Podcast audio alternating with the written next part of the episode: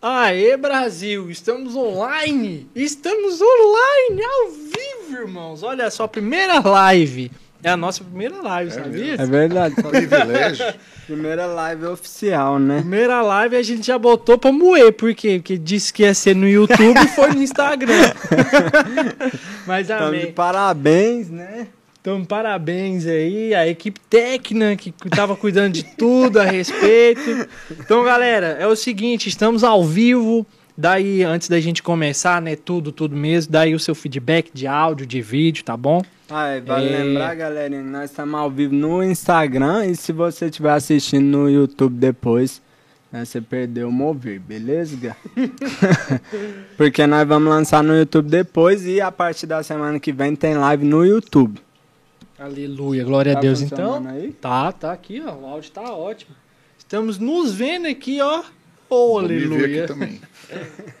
Então, galera, tudo ok aí, o som tá top, vídeo tá top, a imagem tá legal.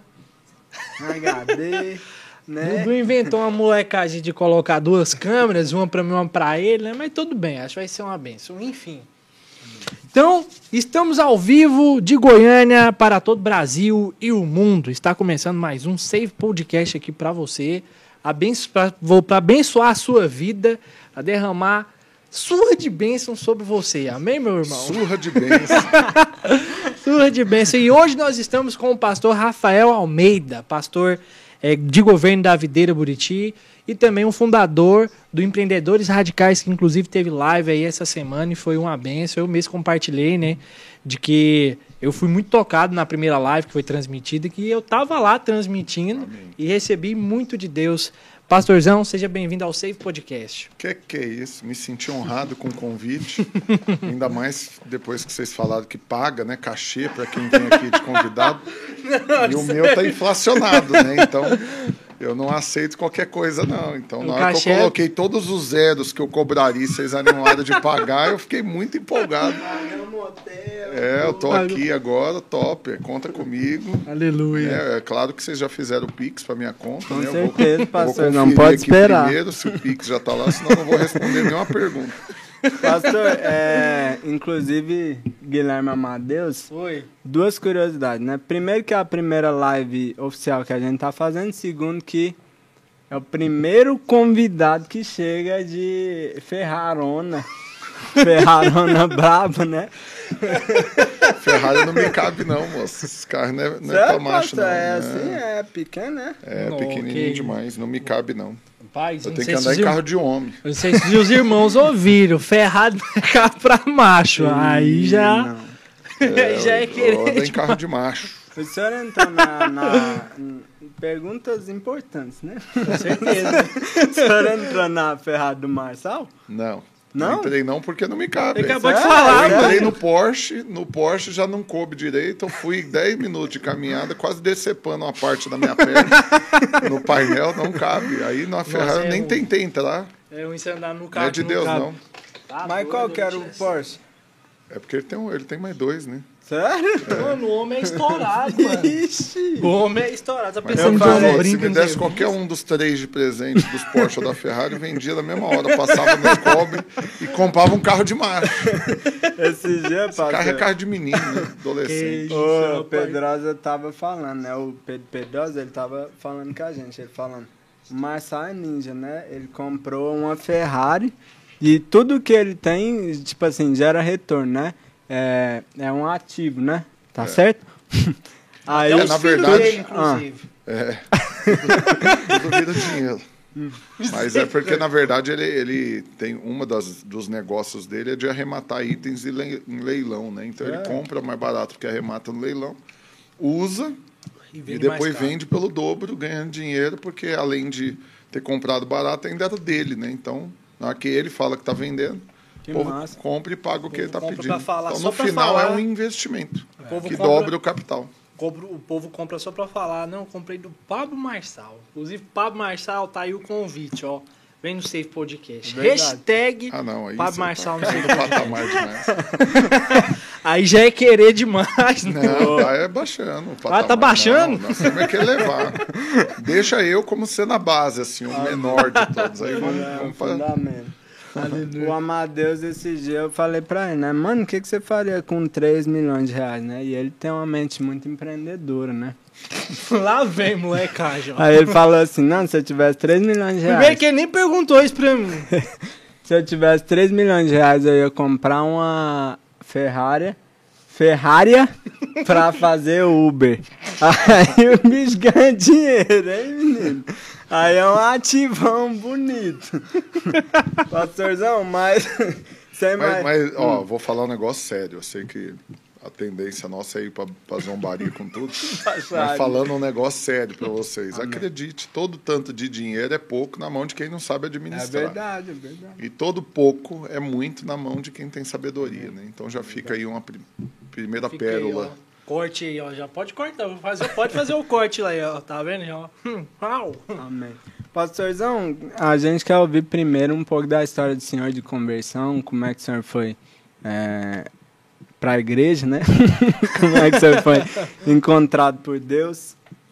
Ó, eu era crente e não sabia, porque minha mãe tinha convertido quando separou do meu pai, eu tinha seis anos de idade. Isso E em São ela- Paulo, em né? Isso São é de São Paulo. Paulo, capital. É. Aí ela foi para a igreja e me levou, junto com meu irmão. E eu não sabia se eu tinha tido uma experiência com Deus mesmo ou não. Mas aí, com 14 anos, eu desviei, saí da igreja. Só que não, não desviei assim.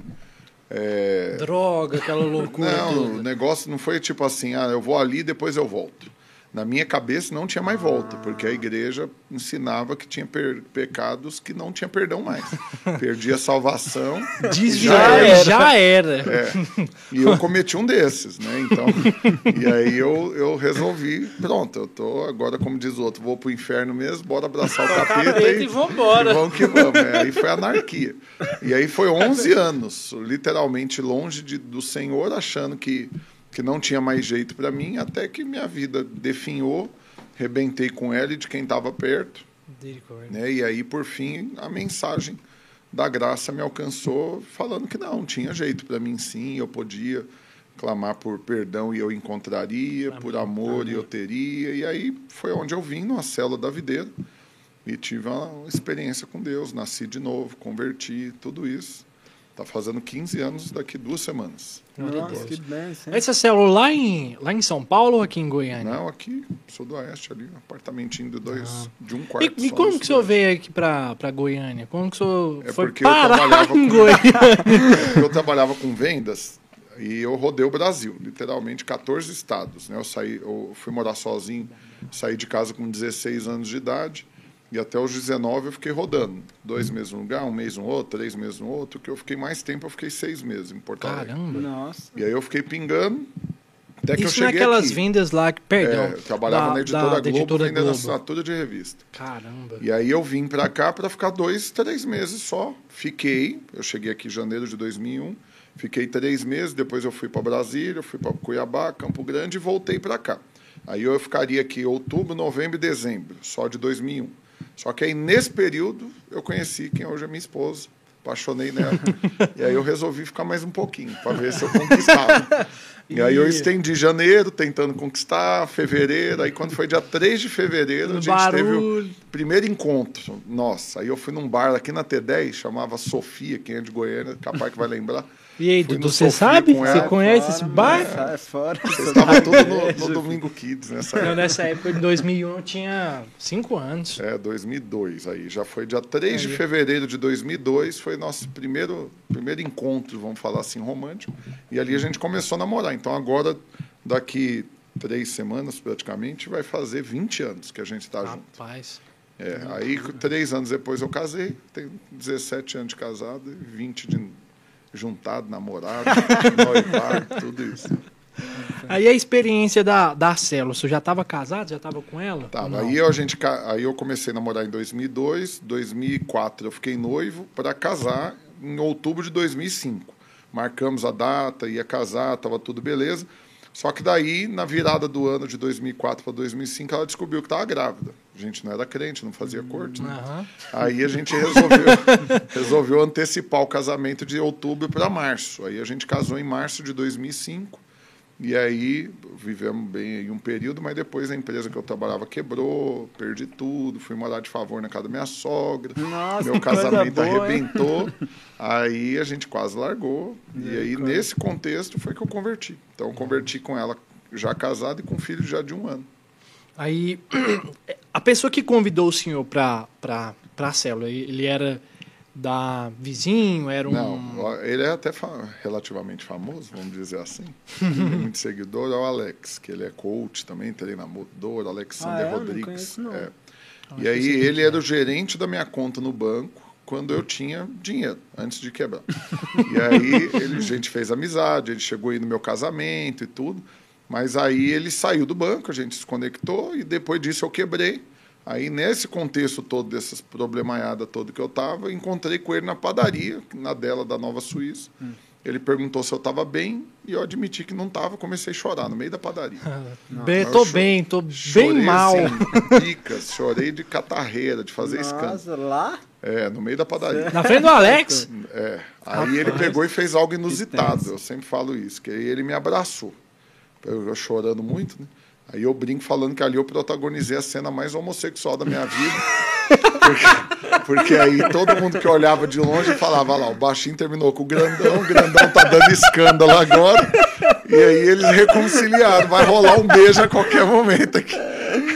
E aí, na hora que eu caiu a ficha que eu tava nessa viadagem toda, eu. Ei, rapaz, não, calma aí, Parei não é de chorar assim, na não. hora. Ô, rapaz, para com isso.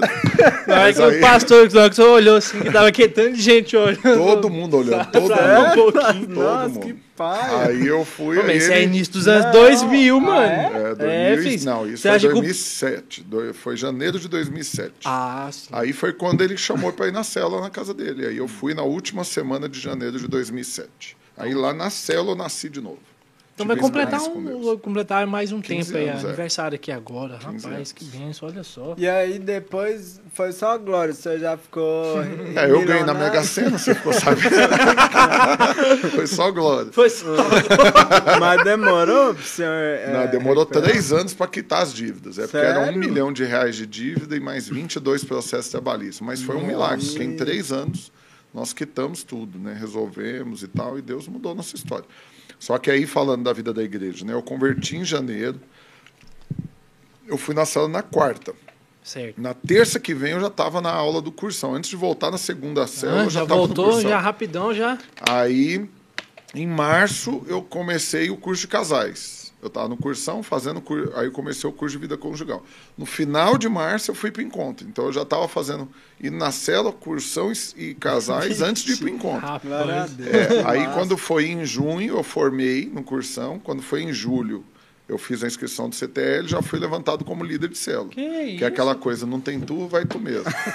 e aí Os caras têm uma expressão, Comecei- a tal de FM aí, não sei se você já ouviu falar. FM? É o que fuma menos. É, lá no, no Garavela é assim, pastor. Levanta o que fuma menos.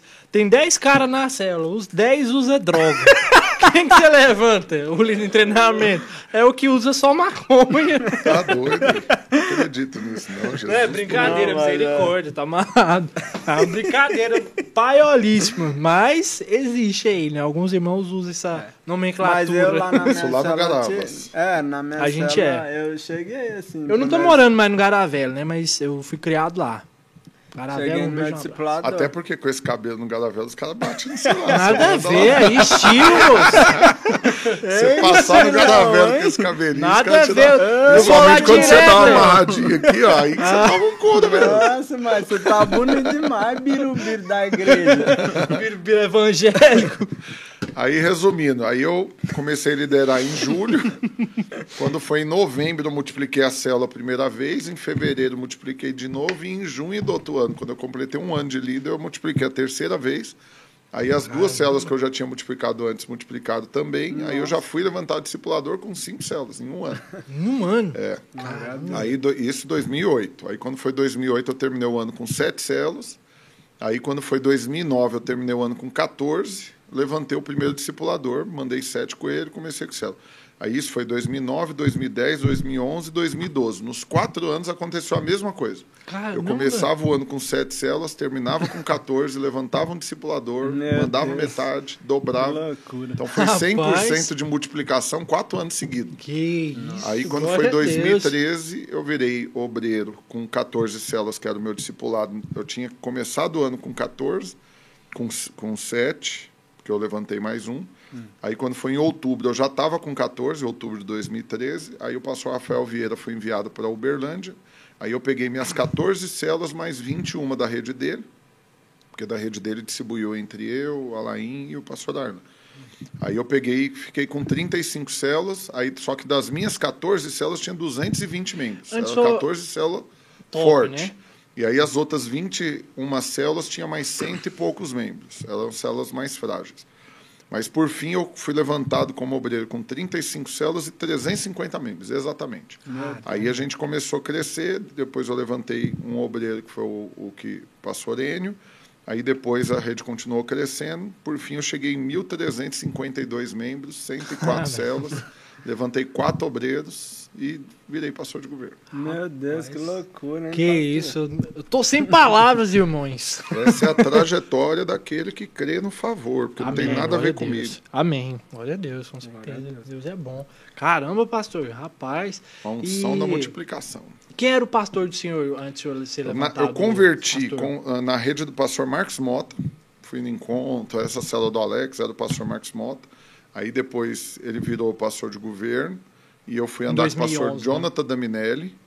Não, bem antes, 2008. É porque ele virou pastor de governo sem ter prédio. Aí ele Ah, ficou como é, já supervisor e tal, mas Já não tinha tinha feito a no Garavela, é. multiplicação, a pessoa que... Aí acho que Garavela foi 2009? Foi 2011, não? Eu acho que foi 2011, pastor. Eu não lembro. É. Mas aí eu sei que eu fui andar com o pastor da Minelli, fiquei quatro anos com ele. Ele depois foi enviado para Campinas, interior de São Paulo. Aí quando ele foi enviado, eu fui andar com o pastor Darlan. Aí eu andei também até 2013 com o pastor Foi Darlan. Foi ele que me indicou. É, aí eu fiquei de 2013 a 2021 com o pastor Nauer. Nossa, Nossa, que rapaz, que bênção, bênção, pastor. mano. Pastor, mas tipo Glória a assim, Deus. a- além, é claro que tem a graça, né?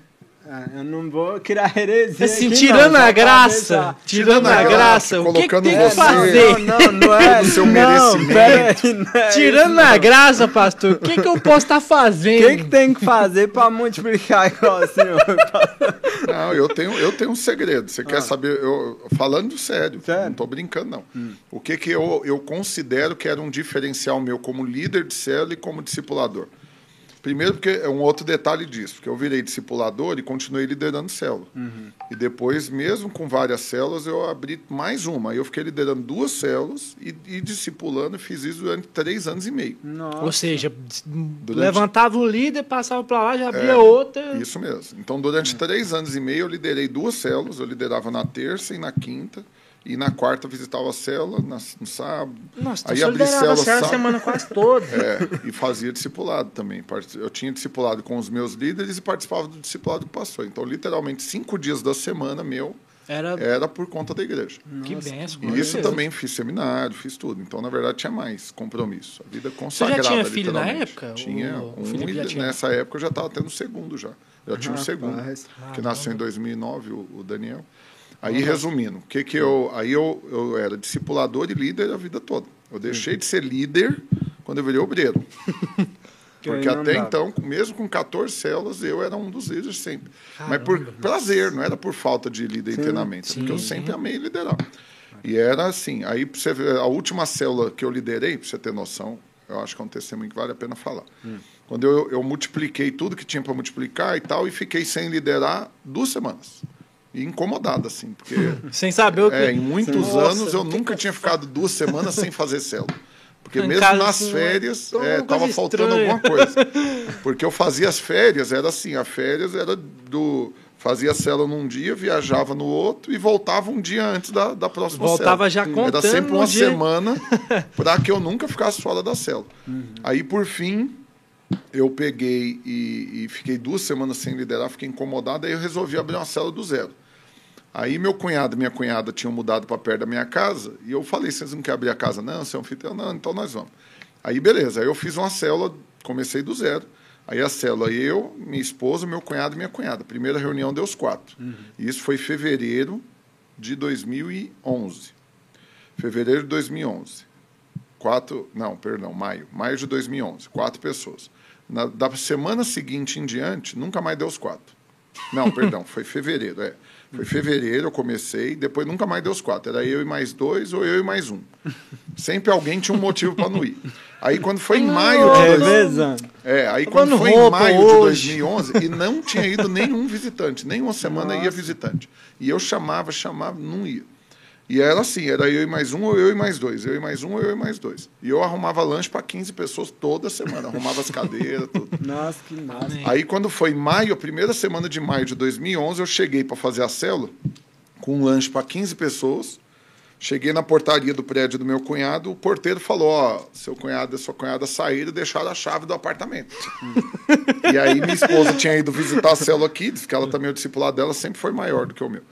Número de célula, de criança, tudo é uma loucura. Né? Criança, como diz o outro, brota do chão, cai do É teto, verdade.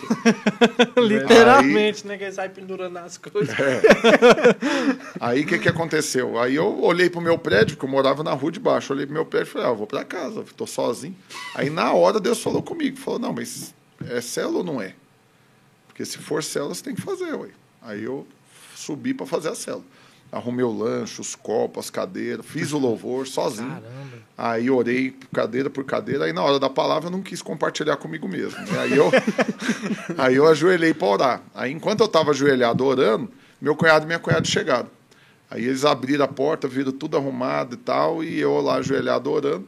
Aí eles constrangeram, não, rapaz, você ficou, né? Nós fomos ruim demais como anfitrião, me perdoa. Prometo, a partir de agora, toda semana, nós vamos participar. E beleza, acreditei. Aí cheguei em casa, contei para minha esposa com o que, que tinha acontecido. Ela ficou com dó também, tadinha. Né? Semana que vem eu vou.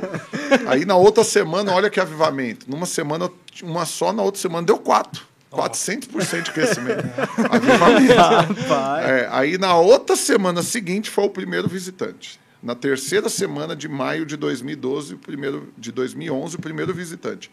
Quando foi ma... quando foi fevereiro de 2012, eu multipliquei a célula em duas porque eu quis, por por opção, para ficar duas células fortes, a gente tava com 42 pessoas na célula. Nossa. E todos eles já tinham feito ou cursão ou estavam fazendo e, e muitos estavam fazendo CTL. Cara, E tinha assim, todos, nenhum ficou sem estudar.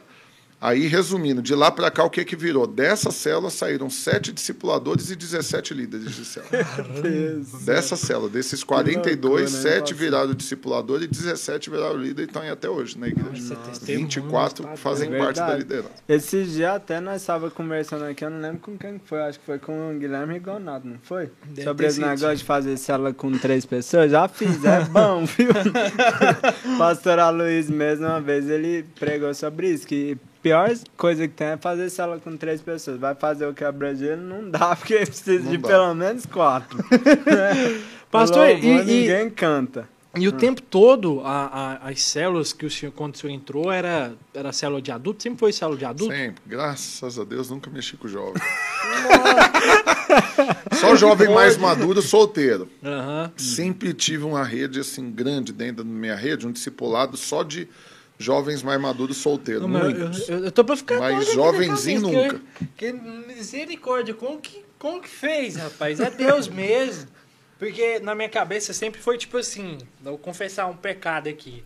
Adulto sempre foi mais difícil levar pra igreja, porque o cara já tá com a cabeça, não, esse negócio de crente, não, ó, não mexe com crente não. Não, mas eu também acho E que... o que, que, que você Não, faz? Agora, mas- agora eu vou dar Dudu. Fora a graça, que mais que tem que fazer? Não tem fórmula, não. É porque, na verdade, também você pode olhar do lado oposto e falar, para jovem é difícil demais, é, É, muito mais sim. sedutor o mundo, né? Os hormônios, aquela Só- coisa toda. é, então, na verdade, não, nada é fácil. Nada é fácil, verdade. Tudo vai ter resistência. Vai ter uma, uma É. luta, né? Agora, eu acho que o- a grande questão, que eu acho que é uma marca registrada, é ser feliz. Isso é que atrai. Com certeza. É, eu acho que é o ímpio, ele tem que olhar para você e desejar ter a vida que você tem. Não com inveja, mas com admiração. E falar, ah, eu queria ser feliz igual ele. Nunca né, fui assim. E aí, quando ele vê você bem, aí ele motiva, aí ele pede para ir para a igreja, como que funciona esse negócio aí e tal. Ontem aconteceu um negócio engraçado. Se vocês quiserem, até mostro a mensagem para vocês aqui. Um, um cara chegou para mim, ontem ele veio na reunião dos empreendedores radicais, nunca tinha participado. Aí, deixa eu abrir aqui. E aí ele veio na reunião pela primeira vez. Hum. E aí ele já chegou no final falando, me fala aí como que faz para batizar. Ah, o cara. Na reunião ontem. Não, nossa, não, eu quero tá aqui, batizar, quero batizar. Eu mostro pra você agora. Tá Às aqui, vezes ele tá até vendo aqui, ó, quero que batizar. Massa, Mandou aqui, Rapaz, ó. mano, glória a Deus. Mandou aqui a mensagem. Hum. Obrigado, quero servir e tal. Aqui, fulano, né, falou o nome, conversei com você agora na palestra. Você assinou meu livro, me coloca nos grupos, quero servir, estou à disposição, me explica sobre como fazer parte da videira e batizar. que, que loucura, Primeiro contato. Então, o que, que eu acho? É isso, a gente não tem que fazer força para ganhar o povo. É, é o povo que tem que ser alcançado pelo nosso estilo de vida. Glória a Deus. Por verdade. isso que eu falo que o crente ele tem que prosperar, ele tem que ser feliz, ele tem que ser alegre, ele tem que ser saudável, ele tem que ser bem-humorado. Por quê? Porque daí atrai, né? Agora tem um monte de crente ranzinza, mal-humorado, é, emborrado. Verdade quebrado, né? Sai tipo... fora! tipo Dudu? Tipo Dudu? Não, não, tô zoando, a gente não sabe, não é não, não é não. É Pastor, benção, mas, não, mas o Dudu você negócio... não mexe com ele não, porque ele é um mito, mano. O cara canta muito. Ah, eu fico obrigado, ouvindo as músicas pastor. dele direto. Eu vou, eu vou da minha casa pro Buriti direto ouvindo as músicas dele. É, glória a Deus. Nossa, é, que massa, obrigado. Inclusive também, já que dá esse testemunho aqui, minha sogra gosta das suas músicas também, te falei, não? Sério, Ela viu você cantando. Nossa, é muito Obrigado, meu povo. Glória a Deus. Pastor, eu tenho uma irmã da minha rede que boa. pediu que quando ela morrer no velório dela, ela quer pôr a música sua. Tô brincando na cara dele. Nossa, então é boa mesmo, viu? Zinão da harpa. Nossa, eu tô confundindo todinho com essas câmeras aqui. Mas aquele. Só vai inventar ideia. Aquele negócio que você falou. Também. Pastor, tá bom a temperatura ou tá, tá, de, boa. tá de boa? Que é o seguinte, é esse negócio que você estava falando aí de, de é, adulto às vezes ser mais difícil, né? Eu também acho que normalmente quando o adulto vai, vai a família toda, não vai, não, não é assim. É, não? é o negócio é isso também, né, pastor? Porque... É igual, por exemplo, ganhar empresário. Eu sou, sempre fui estrategista, vamos falar assim. Por quê? Uhum. Porque você ganha um empresário, o potencial dele de, de evangelismo é muito grande. É, por quê? Porque ele tem uma relevância sobre os funcionários e tudo mais. Então, no meu caso, quando eu converti, no primeiro encontro depois do meu, eu fui no encontro como encontrista em março. Quando foi em maio, o primeiro encontro, eu levei 15 encontristas, tudo meu, funcionário. Tudo funcionário. Entendeu? Chegou a pressão então, já, foi, é, ou vai ou é demitir. Né? Mas o senhor fez isso mesmo, parceiro? Não, tô brincando, tô brincando. Ixi, pressão louca, assim? pressão louca. Abertamente. Aí depois é. o cara falou, ô pastor, obrigado, foi uma ah, me um vale, eu não, você não foi no encontro, não vou te dar vale não. Mas eu tô falando sério, o empresário ele tem uma proeminência, é né? Então quando ele fala para para falar, o povo tem que parar para ouvir, não tem opção. Uhum. E aí quando o povo vê transformação na vida dele, aí é que é conquista. Né? Porque é, é o oposto. O funcionário, ele não atrai o empresário. O empresário não está observando o funcionário nesse nível de olhar para ele e querer ter a vida que ele tem. É. Agora o inverso Raramente. acontece. Sim. funcionário olha para o patrão e fala: rapaz do céu, eu queria ter a vida dele. Não só pelo dinheiro que ele tem, mas por ver o que, que ele está vivendo. Sim, porque ele está observando o patrão. Então, esse patrão, né, esse empresário, quando ele faz um apelo, a, a receptividade é muito maior. Ah, Por isso que eu certeza. insisto que todo empreendedor tem que lembrar disso. Eu acho que quando eu comecei a trabalhar com os empresários, uma das coisas que Deus me falou era isso. É que o Senhor estava me levantando para remover o rótulo que tinha na testa de empresário crente, hum. que só prestava para dar dinheiro na igreja. Porque a maioria das ah. igrejas olha empresário na só igreja só para dar dízimo né? oferta, só para isso. E eu falo desde o princípio, nada disso. Você é evangelista, você é mestre, você é pastor, você é apóstolo, você é profeta. Você vai fluir nos dons. E o dinheiro é um detalhe. Você vai continuar Amém. dizimando, ofertando tal, mas você vai fluir no, num dos cinco ministérios. e aí você vê os empresários que, que, que lidera, que discipula, que são pastores. Eu costumo falar isso, que eu acho que eu sou uma referência disso, porque eu tenho cinco empresas e sou pastor. Por quê? Porque tem um monte de gente que fala que também não dá para ser as duas coisas. É. Ou você é pastor, ou você é empresário. Uhum. E aí eu vou e quebro esse paradigma e eu quebro com gosto de gás aí. Não, você tá quebra não. bonito. Vocês não então, sabem de nada. Qualquer empresário que vira para mim e fala, eu até tenho um chamado, mas como que faz? Eu sou empresário, trabalho demais. Eu falo, pois é, olha para mim. Eu, Pastor só faz assim, ó. Tem cinco. Bem, é? É. Eu tenho cinco empresas, irmão. Sou é, pastor. Do mesmo jeito que um pastor também, que está só como pastor, quer prosperar, sabe que no ministério às vezes tem limitações, né, de uh, salário e Sim, tudo, uhum. mas não, não acha que consegue conciliar, empreender ou fazer alguma coisa, aí eu creio que Deus me usa como uma referência para mostrar que é possível Amém. e é possível fazer isso bem, de boa, em paz, tranquilo, na paz, né, descansado, né, é, sem viver desgovernado. Nossa, que loucura, isso, demais. Pastorzão, e tipo assim, como que foi gerado esse, esse desejo no coração do senhor e tal? É, como que foi esse processo? Porque realmente, né? É, é, não, é, não é todo lugar que a gente. Você não tem um suporte não para eu colocar no meu Instagram também, começar uma live por lá? Eu vou é mesmo, né? Vê, vê lá, por gentileza. Se não, na minha mochila aí. tem. Pega na minha mochila ali, no banco de trás do meu carro. Ai. Não é a Ferrari, não, mas é carro de macho. tá, tá, tá atrás do Blazer, lá tem minha mochila, lá tem um suporte lá dentro. E, e daí eu começo a live aqui, vai chamar mais gente para assistir. Com certeza, vai ser uma benção. E, e, como que foi isso, pastor, esse processo de Deus gerar isso no coração do Senhor? Porque realmente, né, Deus ele, ele gera coisas no, no, no cora nos corações de homens de Deus e essas coisas acontecem, né? E como que foi esse, esse processo? Até tipo assim, não, vou fazer isso, Deus me deu essa ideia, vamos lá. É, a tendência nossa é sempre resistir, né? A carne ela milita contra o espírito. Ninguém quer obedecer o que Deus está falando. Não quer fazer a obra de é, Deus. Não né? quer. A carne, a alma nunca quer fazer a obra, né? Então a gente resiste. A gente é bom para resistir o que Deus está pedindo para a gente fazer. Mas o que, que eu creio que é o caminho? O caminho é realmente a gente submeter, com querendo ou não, empolgado ou não, feliz ou não, vai lá e faz. Aí a felicidade vem. Tem um monte de gente que fica esperando, assim, né? No dia que eu senti no meu coração o que, que Deus quer para mim, eu falo, ah, dá preguiça desse Senhor, tem preguiça. Né? Ou fica esperando o anjo aparecer. Então, é, é, eu sou muito pragmático. A Bíblia diz que a vontade de Deus é que todo homem seja salvo. Tem gente para ser salvo? Tem. Então, nós vamos pregar para eles. Tem, tem muito trabalho para ser feito. Ah, mas não estou sentindo nada no meu coração. Ok, vai sem sentir mesmo. Vai pregar, vai falar. Ué vai, vai produzir frutos. Amém, glória a Deus. É, isso é, é importante, né? Porque é, a gente precisa lembrar sempre disso, né? Que a palavra de Deus, que Jesus ele deixou a grande comissão justamente para isso, né? Se tem gente para ser salvo, a gente tem que pregar. Amém. E ó, aí, meu povo, tudo fazendo bem? Fazendo live do meu Insta também aqui, porque Bom demais, ah, com certeza. Amém. Estou e... aqui ao vivo no podcast. Save Podcast. Vivo. Como? Save. Save. Save. Né? Qualquer coisa, né? Save podcast. Save de salvação, né? De salvar. É, é importante, com certeza. Pois é. E a experiência lá no, no Buriti, como é que tá? Passou de governo agora, pá, tudo. É, a gente já ressuscitou cinco mortos lá de maio para cá.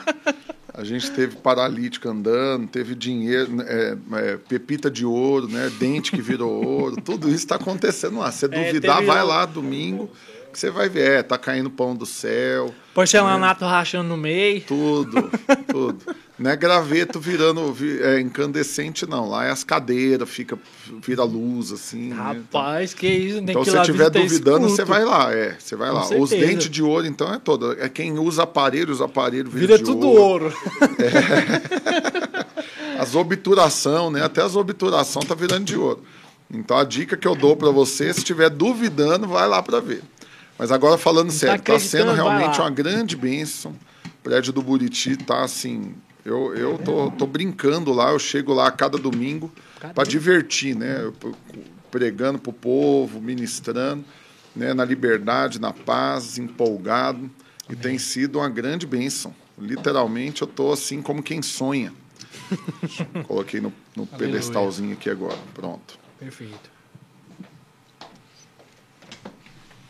Você vai quietar agora, Eduardo? Agora que você quieta. Pastor, eu demorei meia hora para entender que você era um suporte de celular. Fiquei revirando a mochila.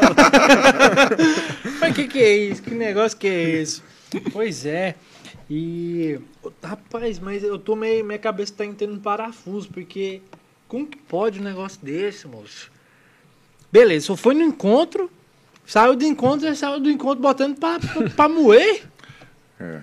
Caramba, mano. eu É quando, quando, disso, mano. quando o caso é, é crítico demais, né? Aí deu- É o que milagre eu, é isso que eu maior, ia né? comentar. Eu acho que, é- que essa é uma questão também de, tipo assim, de. É porque a assim, ó, por percepção que, de que ser Deus me amado, chamou né? para ser pastor? Porque eu sempre amei vidas, sempre gostei de cuidar de gente, eu sempre tive uma, uma paciência enorme para aconselhar, para lidar com pessoas. Agora eu vou falar a verdade. Era exatamente o oposto. Eu odiava gente.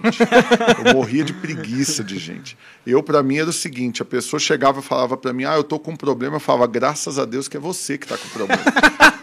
Sério. O problema tinha- é seu. eu não tinha uma vírgula de paciência, sério. Nossa. Eu, eu era o seguinte, eu, eu vi que eu era um ser humano deplorável um dia que eu estava no stand de vendas e eu trabalhando com vendas, focado, ganhar dinheiro, dinheiro, alta produtividade, né, um high performance, aquela coisa toda. Eu estava no stand de vendas e chegou um dos vendedores, chegou chorando lá. E aí todo mundo já, o que, que aconteceu? O que, que aconteceu? E aí ele falou, ah, chorando, ele falou, ah, descobri que minha esposa está me traindo, minha vida acabou, não sei o que, que vai ser, meus filhos e tal. E aquele trem foi enchendo minha cabeça, eu fui ficando irritado, e eu tentava abordar os clientes, e aquele falatório até de mim, de repente eu virei, eu falei, bicho, se você é corno, o problema é seu, se mata, o problema é seu. sai daqui, sai daqui, você está atrapalhando eu vender. Meu brother, ó, tem um prédio bem ali, pode pular. Não, fala Apesar sério, de que chifre ó, não é asa, né? Mas diante pode de pular. Deus, diante de Deus, eu, eu tava impaciente, eu não tava nem aí pro problema dele. E assim era o meu tipo de vida. Eu não tava nem aí para aconselhar ninguém, para ajudar, dar conselho, cooperar. O cara tava passando fome e falava, é porque é um derrotado, não vende nada, o problema é seu. Né? E eu ganhava muito dinheiro, tinha vendedores do meu lado que estavam literalmente, às vezes, o dia inteiro sem comer nada.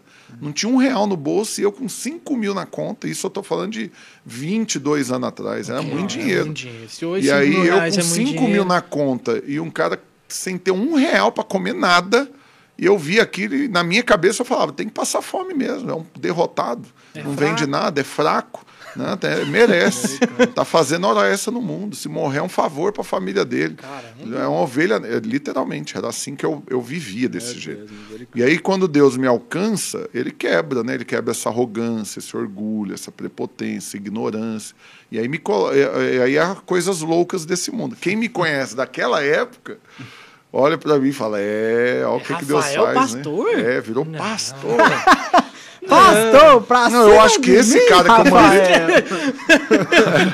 Eu acho que esse cara que eu mandei ele suicidar, porque ele era corno, esse cara, ele, ele, como diz o outro, se ele me vê como crente, ele converte na hora. Se ele vê que eu vi- virei pastor e fala, não, rapaz, esse Deus Esse é poderoso aí, mesmo. esse aí, esse Pastor, Deus é esse Deus esse mesmo. negócio aí dessa ignorância do senhor aí foi, foi na época que o senhor estava anotando tudo, aquele negócio, que o senhor É, anotava, anotava tudo que o senhor tudo. fazia.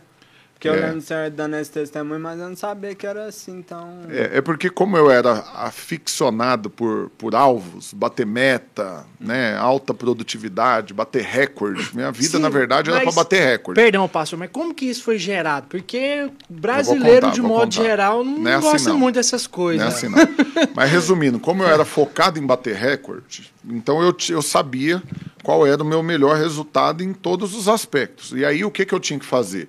Eu não podia desperdiçar tempo. Tempo, para mim, era o meu ativo mais precioso.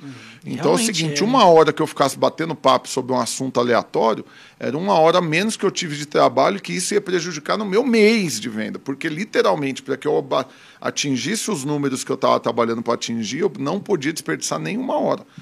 E aí, por fim, eu tinha esse costume, né? Eu anotava tudo, minhas agendas, eu usava assim 10 a 12 agendas por ano. Caramba, do tanto de Deus anotações, né? Era tipo o diário de uma princesa, assim, que anota. é, era diário mesmo. É Diário aquela coisa. Porque o diário de da, vendas. é porque o diário da princesa é aquela coisa assim, né? Ai, hoje ele olhou pra mim, hoje eu esbarrei com ele na lanchonete. Eu não fazia isso, É, eu eu não anotava o sei como é seguinte. é, não. Não- eu, eu anotava o seguinte: hoje eu acordei tal hora, eu tomei banho, eu tomei café dentro de casa, eu Dei fui três com calma pessoas pro, se lascar, pro me trabalho. atrapalhando. Não, eu fui pro- com calma pro trabalho, cheguei mais cedo, tranquilo, não perdi tempo, tal, tal, tal, fiz tantas vendas. Eu anotava todos esses detalhes. E do o, o oposto, eu anotava também. Hoje eu acordei atrasado, saí correndo, não deu tempo de tomar banho, não comi nada.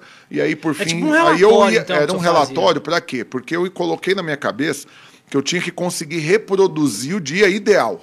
Ah, sim. Que é o seguinte, eu, eu entendi que tinha coisas que se aconteciam impactava de forma negativa ou positiva no meu, no meu resultado. dia, né? Então, o que, que eu fazia? Eu tinha que primeiro descobrir o que, que eram essas coisas negativas para não cometê-las. E saber as positivas para replicá-las, multiplicá-las.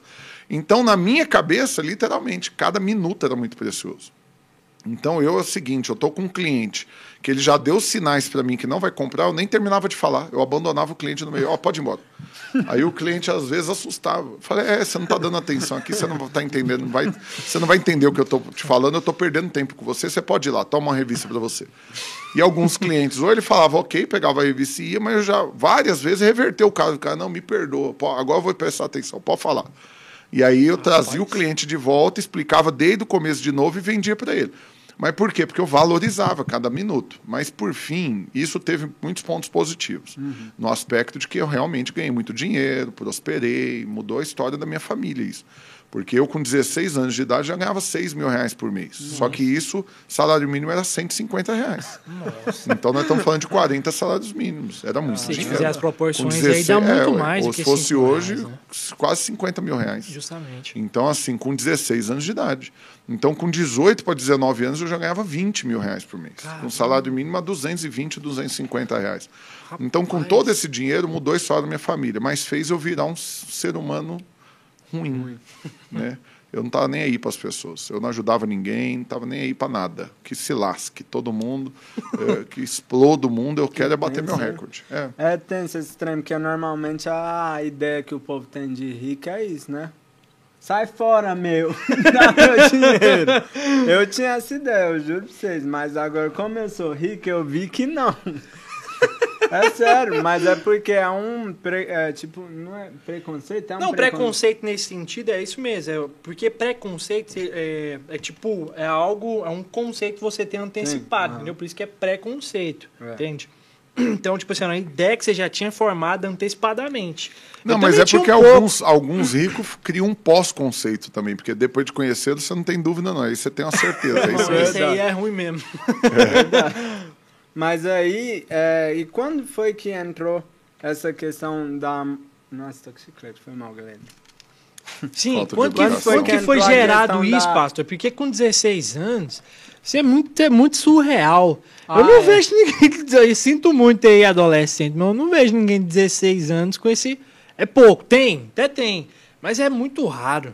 É. Um adolescente falando, não, hoje eu vou botar é pra moer no meu Hoje dia, irmão. vou- Ele não, quer acordar vou- tarde, quer ir jogar bola depois, comer, lanchar De- toda hora.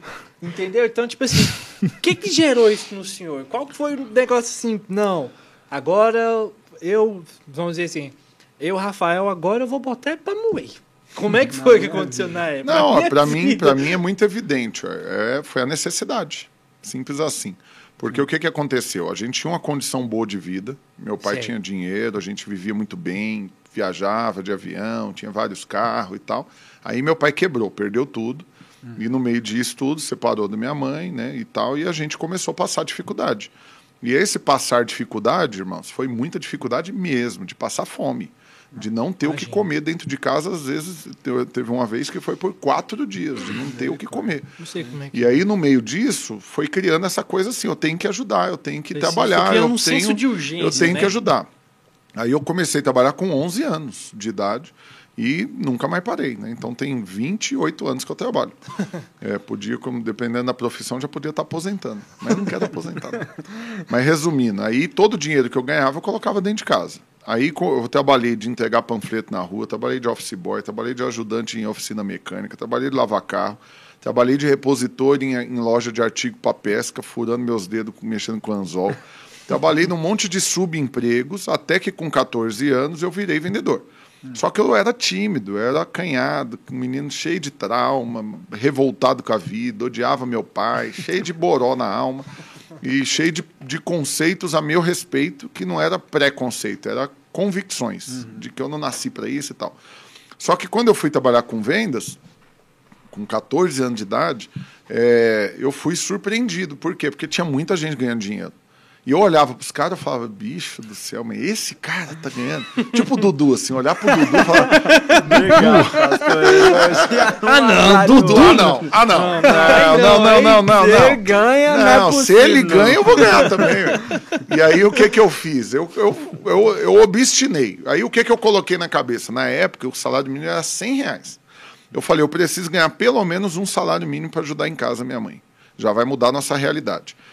Porque nesse, nessa fase, especificamente, tinha acontecido o que de pior poderia ter acontecido. A gente estava passando fome, literalmente, vários dias assim, sem ter o que comer, ou com o básico do básico em casa, como diz o outro, arroz e ovo, vários dias só isso. Pão, eu lembro que minha mãe pegava pão duro, colocava óleo de cozinha na, na frigideira com sal e esfregava o pão duro lá para dar uma esquentada, para dar uma amolecida para comer, para ficar mastigável. Pelo menos É. E nessa situação, a gente foi despejado. A gente não Caramba, teve como pagar para morar. Aí não teve um lugar para nos receber. Aí minha avó deu a ideia de pegar. é, minha, não cabia na casa da minha avó a família toda, eu, minha mãe e meu irmão. Aí minha avó falou: cabe dois aqui. Um vai ter que ir para casa da sua irmã, minha tia. E aí então foi minha mãe e meu irmão, porque era mais novo, para casa da minha avó, e eu fui morar na casa da minha tia. Fui dormir num colchão lá no quarto da, da- do, do meu primo. E aí foi uma fase para mim assim terrível. Eu fiquei assim arrasado. Por quê? Porque primeiro, fica, mesmo que é, é- é compreensível, meu irmão tinha só 10 anos, eu tinha 14 e tal, mas ficou aquela coisa assim, minha mãe escolheu meu irmão, ficar com meu irmão e me largou para trás, para morar com os outros. Já gerou uma mágoa. Aí, por fim, meus primos, como diz o outro, é uma benção hoje, tal, adulto, mas na época tudo adolescente. E adolescente, você sabe, não tá É, nem aí se vai é- magoar. Então oprimia, falava assim, até cachorro dorme melhor que você, você tá aí dormindo no chão, assim. Caramba. É, então, assim, era humilhante. E aí, no meio dessa humilhação toda, é, minha mãe, num domingo, viu no anúncio de jornal lá, um anúncio procurando emprego para mim. Ela viu um anúncio de que precisava de, de, de vendedor, com ou sem experiência e tal, mesmo menor de idade. Recortou e mandou eu ir lá. E aí eu fui, cheguei lá, uma fila monumental de gente, né? Porque em São Paulo é tudo assim, é mil pessoas por vaga. Né? Então eu fiquei horas, literalmente umas quatro horas na fila para ser entrevistado, para saber o que, que era o emprego, que eu nem sabia. E aí, o, o- na hora que eu cheguei lá, falaram, é para trabalhar com vendas, não tem salário, é só comissão, nós vamos te dar um Aí treinamento. Já uns Aí- 200, 600. é, já muitos já iam embora. Aí eu olhei e falei, olha, eu não tenho nada para fazer. Né, eu estou estudando à noite só. Passo os dias todos na casa da minha tia lá, como diz o outro, amargurado de alma e a vida tá ruim. E, então eu vou tentar. Se eu ganhar pelo menos um salário mínimo, vai ajudar a minha mãe e a gente consegue pagar um aluguel. E aí o que, que aconteceu? Nos primeiros 15 dias eu não vendi nada, não ganhei nem um centavo, porque eu não dava conta de abordar as pessoas. De tanta timidez. Passava mal de dar tremedeira, assim, da, da boca tremer. De, de timidez mesmo. Mas aí eu venci isso e abordei o primeiro e vendi para o primeiro. E aí eu fui, uma venda aqui, outra ali e tal. Eu sei que nos outros 15 dias eu ganhei 60 reais. É. Já deu 60% do salário mínimo em 15 dias. Aí eu avaliei e falei, olha, eu estou aprendendo, em 15 dias eu ganhei isso. Se eu já tivesse começado o mês assim, corri o risco de eu ter ganhado 120, é mais do que eu quero. Então eu vou ficar mais um mês. Aí no segundo mês eu ganhei 200 reais, já deu dois salários mínimos. passou, um né, de um pouquinho 14 anos ainda. de idade. E aí começou a crescer. Aí eu fui conciliando com os estudos e tal. Só que quando eu terminei o- a escola com 16 anos, eu já estava ganhando relativamente bem, mas eu ainda era comum. No escritório que tinha 200 vendedores, eu ficava assim, 48 na classificação. Porque eu trabalhava menos que todo mundo. Eu tinha que parar de trabalhar três e meia da tarde para chegar na escola às sete da noite, porque São Paulo é trânsito. E se, se Enorme. tiver chovendo, Se então. tiver chovendo, acabou, É, né? aí acabou. Então eu tinha que atravessar na hora do almoço, eu tinha que sair para ir para a escola. Pra, um negócio começava às sete da noite. Estou falando sério, não é brincadeira. Não imagino. Né? Tem gente na live aqui que é de São Paulo que eu conheço que pode falar, isso é verdade. E aí, resumindo, quando eu terminei o estudo, eu, eu decidi, eu falei, ó, não vou fazer faculdade, vou ser vendedor, vou meter a cara nisso, porque eu creio que é isso que vai mudar a história da minha família. Aí foi onde eu coloquei o objetivo de ler, de fazer curso tal, porque não tem faculdade de vendas no Brasil. Aí eu falei, eu Tem vou criar a minha. pastor, Nos Estados Unidos e na? Europa tem. Você forma com ensino superior como vendedor. É, com especialização em vendas e tudo mais. e- e, pós-graduação e doutorado em vendas. E no Mas- Brasil não tem nada. Seria, eu sei que eu falo um negócio meio brincando, mas seria mais ou menos isso? Uma venda seria mais ou menos, mais assim, de uma, de uma- de uma forma respeitosa, claro, e, e xingando objetiva também. Vender é entrar na mente da pessoa? É Querendo porque, não é, né? Porque você tem que convencer ela aí. é, é porque vender, você vai ter, você vai ter dois tipos de gente que mexe com vendas. Tem os amadores que estão passando pela profissão de vendas até arrumar algo melhor. Então é o seguinte, o meu negócio mesmo é ser Sim, engenheiro, sim, é ser chefe de cozinha, é ser outra coisa, mas enquanto eu não consigo, vamos vender. Aí ele é um amador, boçal, fica lá passando o tempo, tendo um resultado ridículo e queimando a profissão. E tem os profissionais que leem, que estudam, que profissionalizam, que tudo mais. E aí o que, que eu fiz? Eu, eu decidi, eu quero ser um vendedor profissional. É porque é o seguinte, é, o que, que eu, eu sempre falo é o seguinte, todo conhecimento expande visão, todo. Sim. Todo livro que você lê, todo curso que você faz expande visão. Então, o que, que eu fiz? Eu coloquei um alvo. Eu falei, como não tem faculdade de vendas, eu não vou fazer outro curso, então eu vou me formar como vendedor. Eu vou ler, vou fazer curso e tal. E coloquei o alvo de ler dois livros por semana. Caramba. E de fazer todos os cursos que eu ficasse sabendo. E fiz isso por anos, cinco anos e meio fazendo isso, constantemente. E aí, por fim, o que, que aconteceu? Eu adquiri ferramentas. Os livros me deram conhecimento, ferramentas, técnicas e tudo mais. Então, por exemplo, técnicas de persuasão. É, acredite, existe. né? imagino. Gatilhos mentais são coisas reais. Então, é, é- é, você falar assim, por exemplo, o gatilho da reciprocidade é um dos mais poderosos. É o seguinte: eu estou fazendo tudo por você, de graça, estou te abençoando, estou te servindo, estou te, te dando tudo que eu posso te dar gratuitamente. Aí, na hora que eu precisar de você, sem querer, eu ativei o gatilho da reciprocidade. Ou seja, você não tem nem coragem de me falar não. Porque eu tô com tanto crédito acumulado com você. E aí é isso que, que, que quem é profissional entende, que tem Sim, como, tem como você ir encaixando as coisas. E aí, por fim, eu comecei a me destacar. Comecei a estudar, comecei a ler, comecei a profissionalizar e comecei a me destacar. Aí já fui campeão do escritório com 200 vendedores, depois fui campeão em São Paulo, que já tinha lá uns 700, depois fui campeão nacional, com 2 mil vendedores. E aí, por fim, eu fiquei ainda, depois que eu tomei essa decisão, dos 14 aos 16 eu era comum, só mais um. Depois que eu tomei a decisão de profissionalizar, ainda fiquei três anos como vendedor. Aí, nesses três anos, eu fui crescendo. Aí, eu fui campeão nacional 18 meses dos três anos. Nossa. Aí, com mais de 2 mil vendedores no Brasil. E isso, assim, mudando de ponto de venda. Não é que eu estava no melhor ponto de venda Uhum. e eu era beneficiado. Não. Eu saía de um, ia para outro, e aonde eu Você ia, só não, eu não ficava parado, né? Você Não. estava sempre movimentando, sempre É fazendo porque era algo muito novo. dinâmico, era muito dinâmico. Tinha ponto de venda, por exemplo, no aeroporto de Curitiba.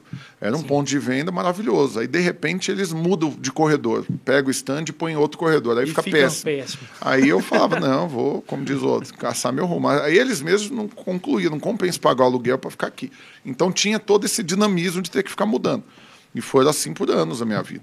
E aí, por fim, o que, que aconteceu? Com 19 anos eu resolvi aposentar. Dos 18 para 19. Eu falei, eu não vou aguentar esse ritmo, porque era um ritmo literalmente. Muito intenso, Você ter noção, né? no ano 2000, isso eu estou falando assim, o ano inteiro, dos 365 dias do ano, do ano 2000, eu peguei três dias de folga. Caramba. Nossa. Porque eu morava sozinho em outro estado. Não tinha família, não tinha nada. Não tinha nada para fazer. O que, que eu fazia? Eu Três trabalhava. dias de folga só. Agora que eu fui. Literalmente. Três dias de folga. Por quê? Porque eu acumulava cansaço, assim, quando eu não estava aguentando, eu pegava um dia para dormir. Meu Pra você Deus. ter noção do que, que acontecia, eu não tinha roupa para usar. Porque eu não, tinha, eu não parava para ir Pra comprar, roupa. E tinha Porque dinheiro. na minha cabeça era o seguinte: não era o que eu vou gastar de comprar roupa, é o que eu vou eu vou gastar e o de- que eu vou deixar de ganhar. Isso. Ah, Então, porque tinha dia que eu ganhava 700 reais no dia. Então, assim, vai me custar muito mais essas roupas. É sério. Aí, resumindo, então eu vivi uma vida, no ano 2000, por exemplo, eu, eu, aí eu obstinei, eu coloquei alvos, tudo para mim era alvo. Aí eu resolvi, eu falei, o ano 2000 é o meu último ano como vendedor.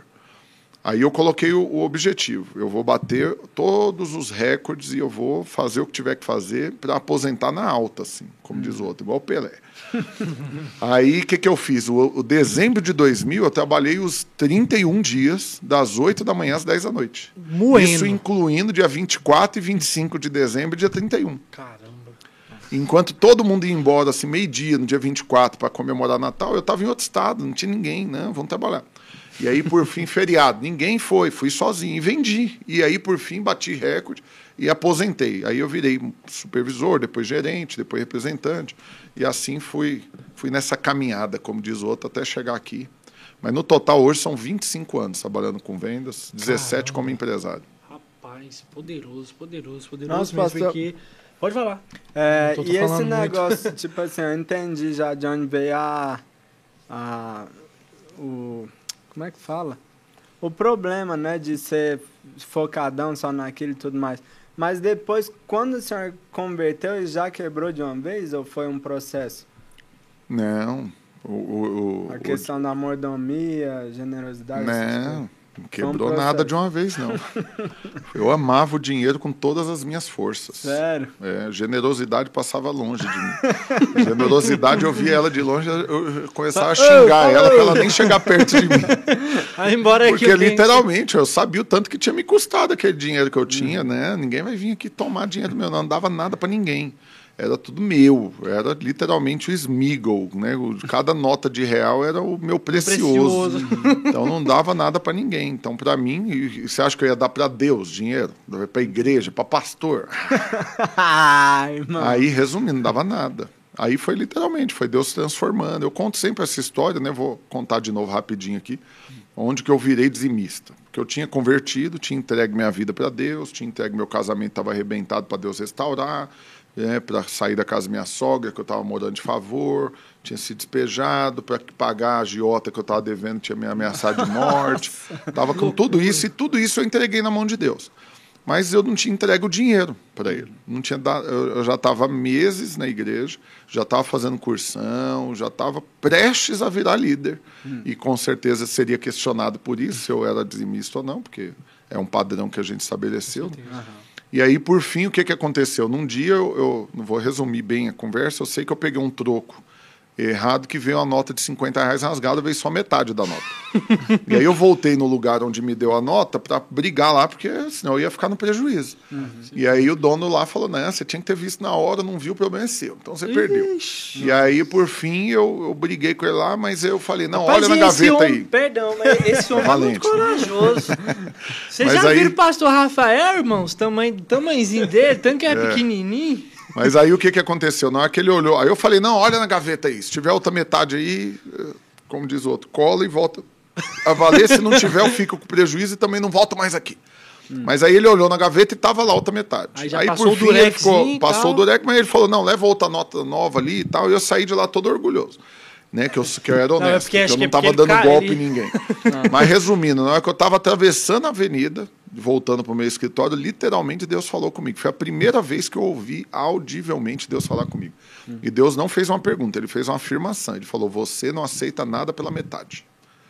E eu me senti bem com isso, orgulhoso. Falei para Deus, falei, é verdade, eu não aceito Verdade, nada Deus pela metade. verdade, eu fiquei orgulhoso. Falei, eu sou, olha o top. tanto que eu sou top, eu não aceito nada pela metade. E aí depois eu ouço a segunda afirmação de Deus, e Deus virou e falou, eu também não. E aí eu parei em choque. Eu falei, por que, que o senhor está me falando isso? Né? Aí Deus falou comigo, porque você entregou só uma parte da sua vida para mim, você não entregou tudo. Você entregou seu casamento, você entregou a salvação, você entregou a eternidade, você entregou seus filhos, você entregou né, tudo, mas seu dinheiro você não entregou ainda. E eu entendi que não era que Deus queria o meu dinheiro, ele queria governar a minha vida. São coisas distintas. Com certeza. É porque é o seguinte: enquanto você não entrega tudo nas mãos de Deus, ele não pega nada. Porque se tem uma área na sua vida que você acha que você é melhor do que Deus para governar ela. Deus fala, então já que você é melhor do que eu, Vai governa lá, vai tudo lá, você. Então, bichão. Você não é, É. bonzão? Você não é o fera? Vai lá, você é fera. E aí o que, que eu fiz? Aí eu desisti. Eu falei, não, eu desisto de governar qualquer área da minha vida. Nesse, nesse dia eu falei, então hoje eu entrego tudo. Inclusive dinheiro, o que precisar entregar, meu, tudo. Amém. E aí, por fim, eu comecei a liderar. É, depois, né, comecei a dizimar e ofertar. E depois eu tive uma segunda experiência. Que aí é onde que entra essa questão também de vencer a ganância, von- né, vontade de ser rico e tudo mais, porque eu vivi em função disso. Aí eu já era líder de célula, né? E aí. Vocês estão prestando atenção em mim? Não, tô sim, prestando, pastor. mexendo nesse computador Não, todo aí. misericórdia, é porque a internet caiu e o Dudu mexeu, mexeu aqui e não voltou o negócio. hein? Sério? Pastor, aí tá funcionando no Instagram? Tá caindo? O Sério? meu, o meu tá funcionando aqui, ó. O povo tá conectado. Tá Mas aí o que, que aconteceu comigo? Vou contar para vocês. Sim. O que, que aconteceu comigo? Eu estava já liderando célula e eu já tinha até começado a discipular, eu acho. E eu já estava dizimando, ofertando e tal, mas os, os, alvos meus ainda eram muito latentes, assim, o que, que eu queria conquistar.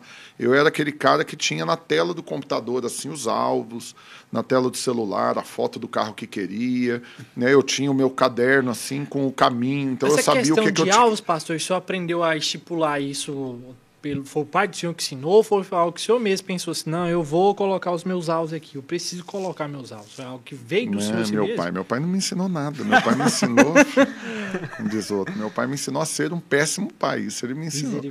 Depois eu conto essa história também tá do meu pai, que depois terminou bem.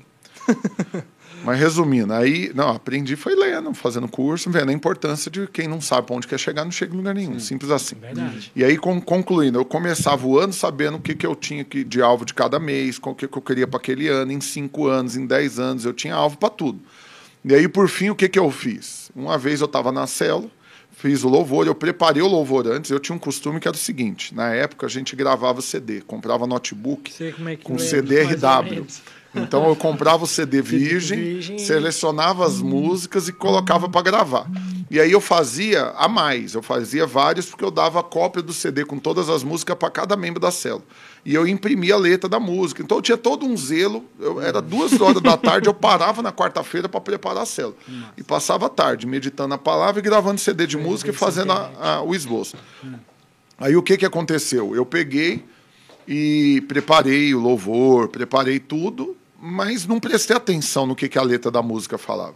Era uma música que eu sabia de cor, cantava ela, mas não prestei atenção. E aí, na hora lá da célula, eu coloquei a música e ela rolou, todo mundo ministrando louvor, eu também, foi uma benção. Mas na hora que estava acabando, essa foi a segunda vez que eu ouvi Deus falando comigo. Hum. E aí Deus claramente falou: Você não prestou atenção no que você acabou de falar nessa canção. Aí eu tomei um susto. Eu falei, ah, como não? Eu sei de cor a música. Claro que eu prestei atenção. E aí eu perguntei para Deus por quê. Aí ele falou, põe de novo. E presta atenção agora. E aí quando eu coloquei, é, isso na célula, eu li, eu pedi perdão para os irmãos, ah, irmãos, me perdoem sim. e tal, vou colocar uhum. de novo a música, vamos ministrar de novo, feche seus olhos e tal, como se fosse para eles, né? Tipo, você, você tá precisando meditar mais nessa os música. irmãos não tá. É. E aí eu, na verdade, era eu que estava ali, que. Deus falando comigo. E aí eu coloquei a música, só que aí eu não cantei ela, eu fiquei prestando atenção na letra. E na hora que eu prestei atenção, eu, eu fiquei chocado, porque eu falei, meu Deus do céu, por que, que eu nunca percebi a gravidade disso daqui. Eu falei, eu não estou disposto a fazer isso daqui, não, hein? que a música está falando que vai fazer. Eu entrei em crise. Mas aí eu perguntei para Deus, por que, que você me chamou a atenção nessa música? Né? E aí Deus falou, porque é tudo que eu queria ouvir de vocês.